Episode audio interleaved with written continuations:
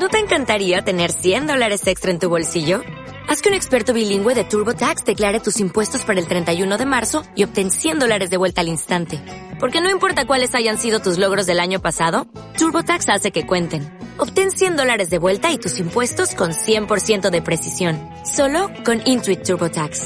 Debes declarar para el 31 de marzo. Crédito solo aplicable al costo de la presentación federal con TurboTax Full Service. Oferta sujeta a cambios o cancelación en cualquier momento.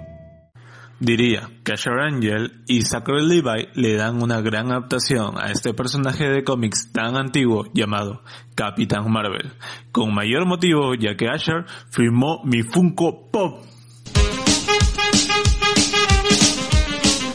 Hola a todos queridos amigos, mi nombre es Andrés Escalante, diseñador, publicista y amante de cine. Bienvenidos a Primera Escena un podcast donde hablaremos de diversos géneros. Compartiré mi opinión, crítica y reseña sobre películas de culto y estrenos.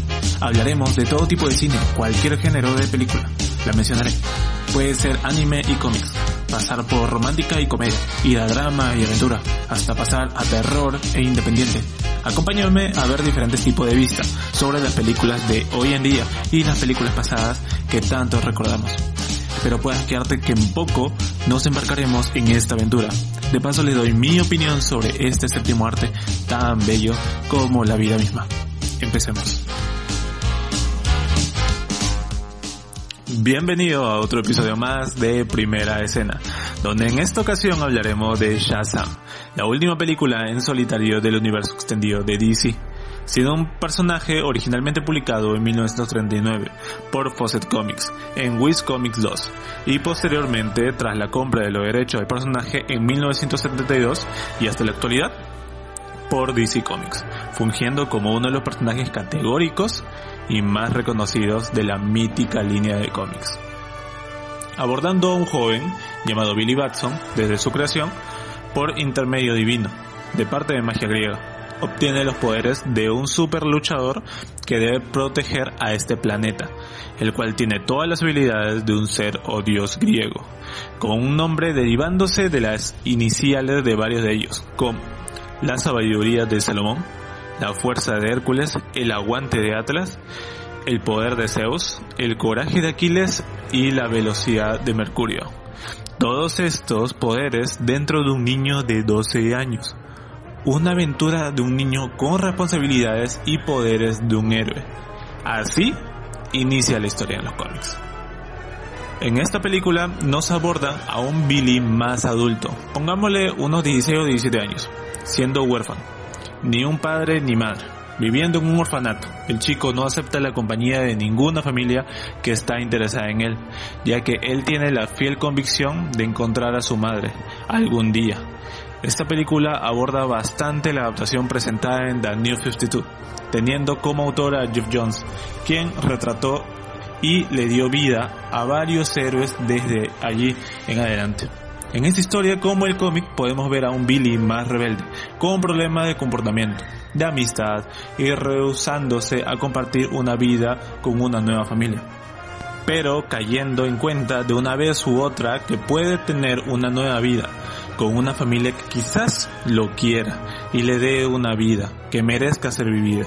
Es así como conoce a los Vázquez, los cuales le brindan su hogar y unos hermanos que distan cada uno en personalidad del otro.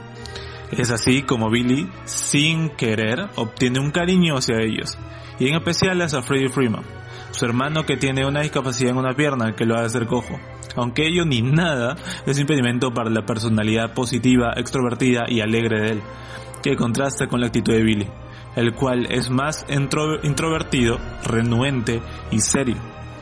Aunque sea esa máscara de chico malo, va desapareciendo poco a poco, conforme va conociendo y apegándose a su nueva familia. De igual manera, vemos las diferencias en actitudes de Billy a cuando es Shazam. En ese caso se nota la diferencia si eres bien meticuloso. Creo que pudo ser más liviano, y Live, la diferencia de Shazam como Billy. Teniendo en cuenta y compenetrando con la actitud de Zachary como Shazam, tratándose ambos de una misma persona.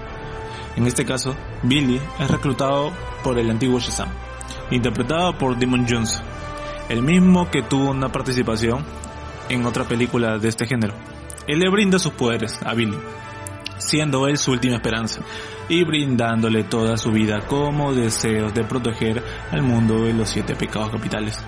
Y es aquí donde obtiene sus poderes con una escena curiosa y graciosa.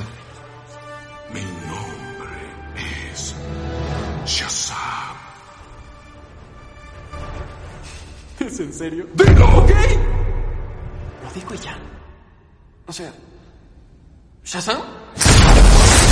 ¡Sí! Porta mi nombre y con él ser portador de mis poderes. La sabiduría de Salomón, la fuerza de Hércules, la resistencia de Atlas, el poder de Zeus, el valor de Aquiles y la velocidad de Mercurio.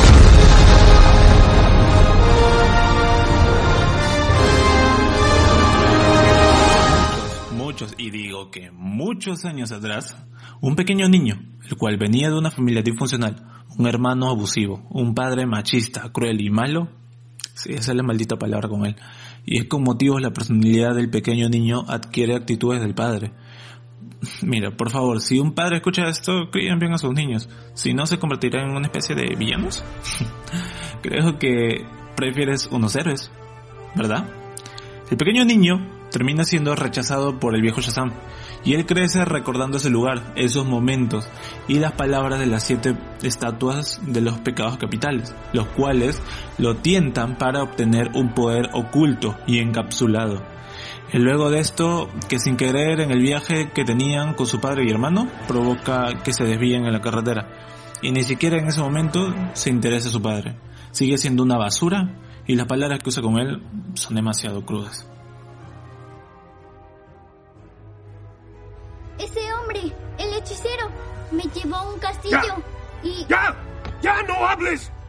¡Estúpido llorón! ¡Bueno para nada! ¡Por poco nos matas! ¿No te diste cuenta?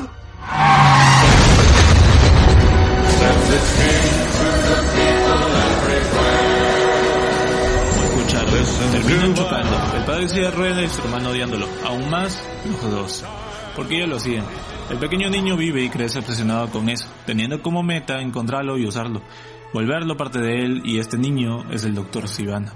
Clásico enemigo de Shazam. Y en esta historia será el mismo Shazam quien deba detenerlo de todas las locuras que se plantea hacer. Todo esto es la premisa de la película. Quien diga que es muy infantil y no se apega a la historia original, ten en mente que solo es un fanboy de cine.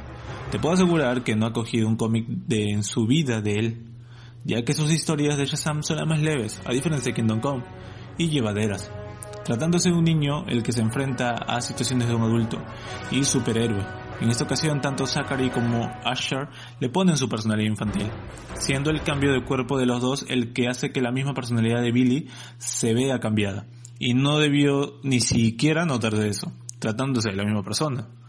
La película es lineal, sabes a dónde vas. La construcción de su villano es bien pegada a la de un villano clásico de cómics. Ser malo para conquistar el mundo y vencer a quienes se lo impidan. Pero la interpretación y o caracterización de Mark Strong como Dr. Sivana es muy buena. Se ve a Sivana de cómic. Es muy agradable ver adaptaciones tan similares en cualquier momento. Los hermanos de Billy se compenetran muy bien a la historia. Ellos, como los padres, se nota como una familia, con sus diferencias y asperezas, como todas. Billy mejorando con el tiempo y terminando en esta película aceptando a esta familia. Y luego el horrible encuentro con la mujer que lo trajo al mundo y decepción para todos los espectadores como él. Billy abraza a la que ahora en adelante sería su familia, sería su hogar.